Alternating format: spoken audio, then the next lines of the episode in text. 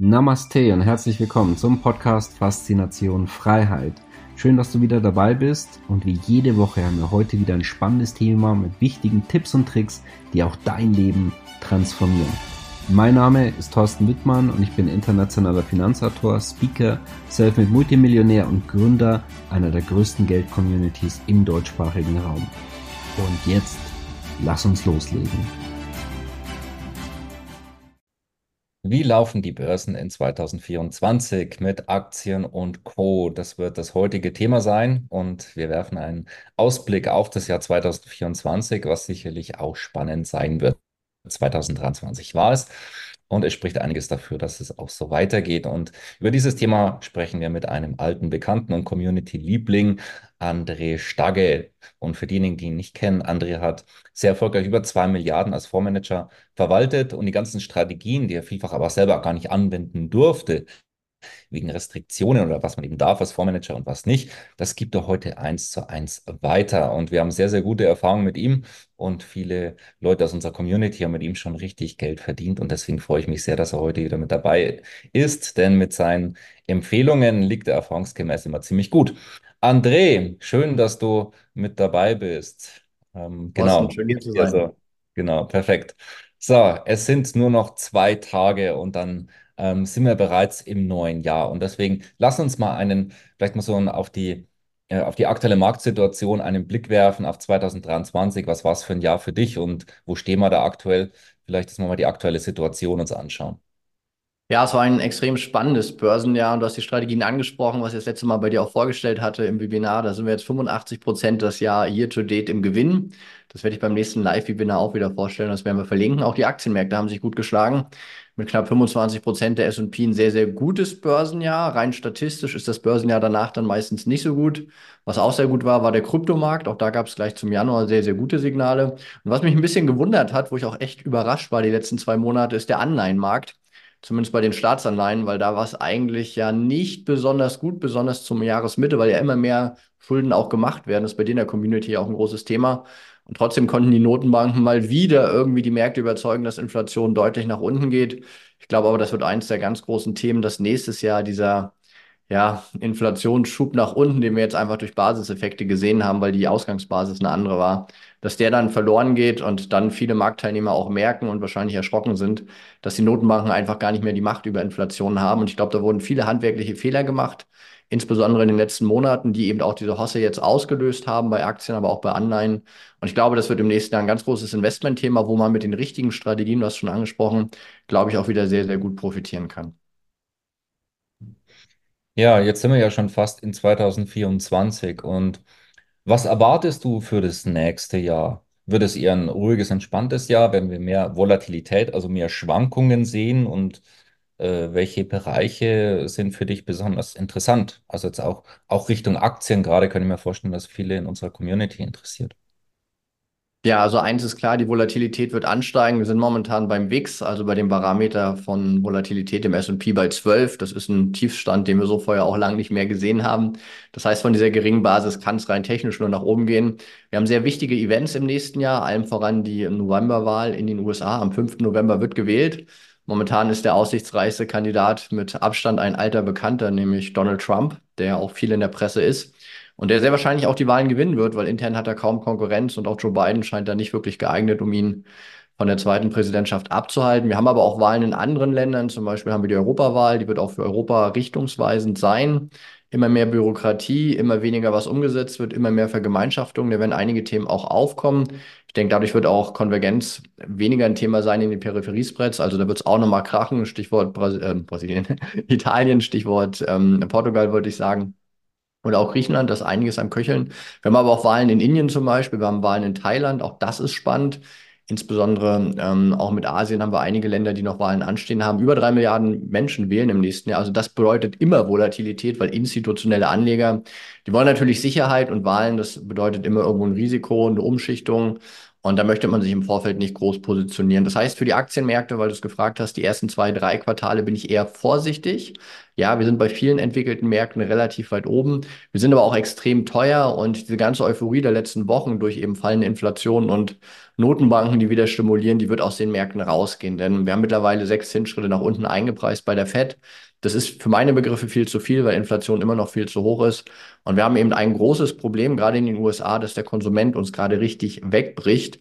Wenn man sich da zum Beispiel Kreditkartenumsätze anschaut, aber auch generelles Konsumverhalten. Das ist massiv rückläufig, trotz Weihnachtsgeschäft. Warum? Weil einfach die Zinslast viel zu hoch ist und wenn eben 22 Prozent Kreditkartenschulden anfallen oder wenn eben auch deine Hypothekenzinsen sich einfach mal verdoppeln, wenn du refinanzieren musst, dann kannst du das Geld nicht für den Konsum ausgeben. Und das ist so ein großes Thema, was wir im nächsten Jahr auch haben. Ich nenne das gerne Finanzierungsfalle. Bedeutet also, du kannst lange, lange, lange in einer Welt leben und das haben wir lange getan, wo das Wachstum größer ist als der Zins. Und das ging, weil das Wachstum war global bei zwei, drei Prozent und der Zins, der war eben bei 0 oder 1 Prozent. Jetzt haben wir ein Problem, dass das Wachstum sinkt. Also die Wachstumserwartung global im GDP ist nächstes Jahr bei 2,6 Prozent, auch weil große Volkswirtschaften wie China, Indien nicht so stark liefern, wie sie es eigentlich müssten. Und gleichzeitig sind die Zinsen auf 4, 5 Prozent angestiegen. Das heißt, wir sind jetzt nicht mehr in der Welt, wo du unendlich Kredit aufnehmen kannst, um eben damit Wachstum zu generieren, sondern das Spiel dreht sich um. Der Kredit wird einfach teurer und das Wachstum reicht nicht aus, um den Zinssatz zu tilgen. Und das wird für mich ein ganz großes Thema. Deswegen bin ich vorsichtig, was die Aktienmärkte angeht. Dafür habe ich dann natürlich Strategien als Filter und als Bestätigung. Ich bin gut aufgestellt, glaube ich, nächstes Jahr, gerade am Anfang in kurzlaufenden Anleihen. Da habe ich drei, vier, fünf, sechs Prozent. Ich mag nach wie vor Emerging Markets. Auch noch mehr von der Anleihenseite als von der Aktienseite, wo man sagen muss, dass die Emerging Markets gerade extrem günstig sind. Also wenn ich mir zum Beispiel mal einzelne Länder angucke oder auch im Durchschnitt vom MSCI World All Country Index ohne die USA, dann sehe ich, dass die Dividenden außerhalb der USA noch nie so groß waren wie aktuell. 3,4 Prozent im Schnitt, in den USA nur 1,7 und dass gleichzeitig die Bewertungen auch in den Emerging Markets noch nie so günstig waren. Hier als Exemplar natürlich China, die in den letzten Wochen auch deutlich an Wert verloren haben, auch mit vielen eigenen Themen. Aber ich glaube, es ist ein anderes Depot, was du brauchst, 24 als 23, weil sich geopolitisch viel ändert. Wir haben natürlich Konflikte, aber auch weil die Geldpolitik natürlich eine ganz andere ist. Und da könnte ich mir vorstellen, dass gute Ideen zum Beispiel sind, auf einen Inflationsanstieg zu setzen. Wie das genau funktioniert, das werden wir auch im Webinar beschreiben. Ich glaube, Emerging Markets funktionieren und eben klare Handelsstrategien. Und was ich auf keinen Fall machen würde, was glaube ich ein großer Fehler ist, jetzt einfach die Euphorie der letzten zwei Monate, vorher waren Aktien ja auch schwach, so in die Zukunft zu tragen. Und ich glaube, das ist so ein bisschen das, was den Anlegern auch nachhängt. 2022 war ja schon ein schlechtes Börsenjahr. Viele haben verloren. 23 stehen sie ungefähr wieder plus minus null. Und jetzt haben sie nochmal nachgekauft, nochmal zugekauft. In der Hoffnung dann, dass 24 alles wieder rausreißt und man zumindest in einem drei Monat, äh, drei Jahresintervall im Gewinn steht. Aber ich könnte mir wirklich vorstellen, dass 24 ein sehr spannendes Jahr wird und auch ein Jahr wird, wo eben neue Strategien im Depot gefragt sind und welche genau, das werden wir im Webinar besprechen.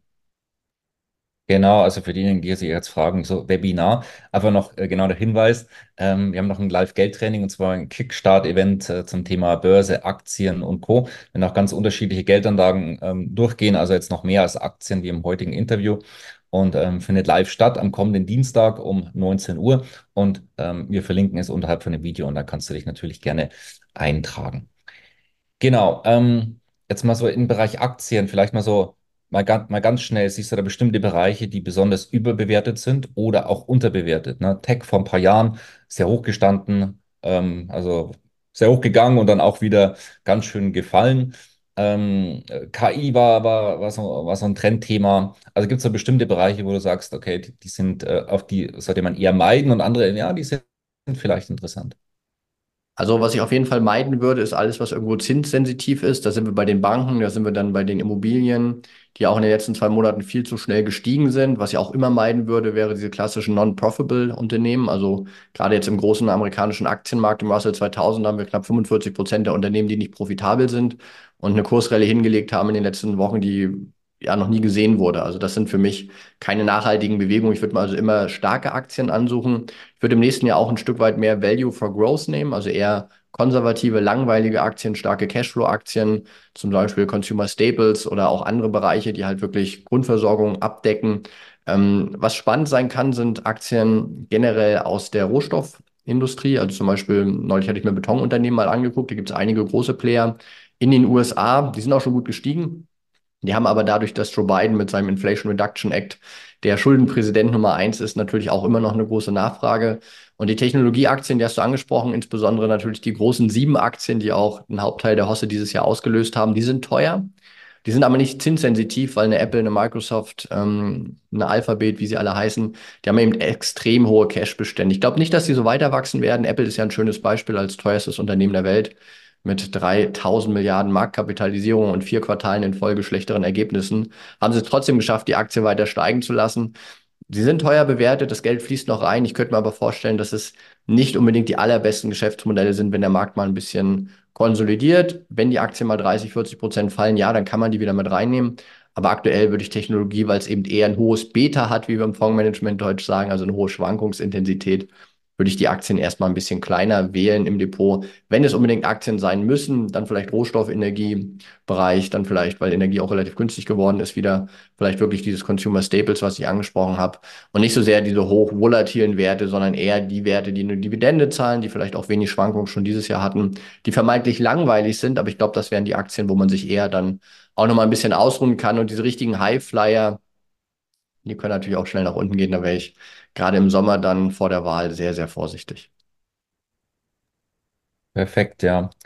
Bei unseren, bei deinem Geldtraining sprichst du erfahrungsgemäß ja auch immer über konkrete Strategien für finanziellen Erfolg. Kannst du uns einen kleinen Einblick geben, welche Schritte Investoren unternehmen können, um ihr Vermögen optimal zu schützen und auszubauen? Sehr, sehr gern. Also wenn ich eins gelernt habe in 25 Jahren Börse, dass Meinungen am Ende kein Geld verdienen. Meinungen sind gut, mit Meinungen kann man sprechen, mit Meinungen kann man auch eine Menge erzählen und Leute interessieren, aber am Ende verdient bei mir zumindest im eigenen Depot und bei vielen aus meiner Ausbildung eine Strategie das Geld. Denn Strategien sind wiederholbar, Strategien schaffen es eben Zeit quasi leichter für dich arbeiten zu lassen. Du musst nicht so viel Stress haben. Also Strategie ist so der heilige Gral, sage ich mal. Und da gibt es auch nicht die eine Strategie, gerade im Börsenbereich, sondern es braucht mehrere Strategien, Stichwort Diversifikation. Und was zum Beispiel sehr gut funktioniert, sind solche Jahresanfangseffekte. Ich habe sehr gute Erfahrungen gemacht wenn das Jahr, und deswegen das Training auch direkt zum Jahresstart, wenn das Jahr schon gut startet, dann wird das ganze Jahr eben bei den Aktien auch gut. Das haben wir 22 gesehen, da waren die ersten Tage schon negativ, 23 waren die ersten Tage positiv und das ganze Jahr war dann eben quasi so wie die ersten Tage. Und das finde ich auch ganz schön, wenn man das mit seinem privaten Umfeld vergleicht. Weil wenn man mal schaut, neuer Partner, neue Partnerin, neuer Job, neues Hobby, neuer Ort, wenn es schon gleich gut losgeht und man schon gleich ein gutes Gefühl hat und sich schon gut einlebt, dann ist Momentum da, dann wird das irgendwie über die Zeit besser. Und wenn es schon gleich schlecht, gut, äh, schlecht losgeht, wie beim neuen Job oder so, wenn der Chef gleich rumnervt und die Kollegen doof sind, dann ist erfahrungsgemäß, zumindest von Geschichten, die ich höre, meistens da auch nicht mehr eine Trendwende zu erwarten. Deswegen, also wenn das Jahr gleich gut startet, Mag sein, dass wir nochmal ein gutes Börsenjahr haben oder in den Sommer rein zumindest steigen können, trotz aller schlechten Nachrichten. Aber von der Erwartungshaltung her würde ich sagen, wenn die ersten ein, zwei Wochen im Januar gleich schlecht sind und diese Hosse, die wir jetzt in den letzten Tagen gesehen haben, also diesen massiven, schnellen Anstieg, dann würde ich sagen, hey, da wirklich super vorsichtig sein, weil rein von der fundamentalen Analyse und was ich aus meinem Netzwerk von Portfolio-Managern so höre, da brennt an vielen Stellen der Weihnachtsbaum, wenn man so möchte. Und da sollte man wirklich nächstes Jahr, gerade wenn das Jahr schwach anfängt, nicht immer dagegen halten. Das machen Privatinvestoren ganz gerne. Die kaufen immer nach, wenn es runtergeht. Profis machen es genau andersrum. Und auch das ist eine Strategie, nennt sich dann Momentum beziehungsweise Trend. Profis kaufen eher, wenn die Märkte nach oben laufen. Und da würde ich persönlich auch eher dann investieren, wenn der Markt schon steigt und nicht so sehr ins fallende Messer greifen. Okay, fein. Und abschließend noch zum Thema Herausforderungen. Und was siehst du da für Anleger im kommenden Jahr auf uns zukommen und auch welche Strategien können dabei helfen, eben genau diesen Herausforderungen zu begegnen? Ja, das ist ein ganz großes Thema. Wie gesagt, die Wahlen, da sind wir ja schon kurz darauf eingegangen. Ich glaube, das wird sehr politisch werden. Ich glaube, die Umfragen werden die Anleger komplett hin und her wirbeln. Ich glaube, das ganze Konfliktthema China-USA wird wieder sehr stark gespielt, auch vielleicht bevor Donald Trump dann Präsident wird. Wir hatten das ja auch die Tage. Joe Biden hat ja nochmal bekannt gegeben, dass es neue Zölle geben wird. Mittlerweile ist jedes fünfte Gut, was von den USA nach China verfrachtet wird, mit einem Zoll belegt, aber auch andersrum. Das heißt, die gesamte Deglobalisierung ist ein sehr großes Thema, eine große Herausforderung.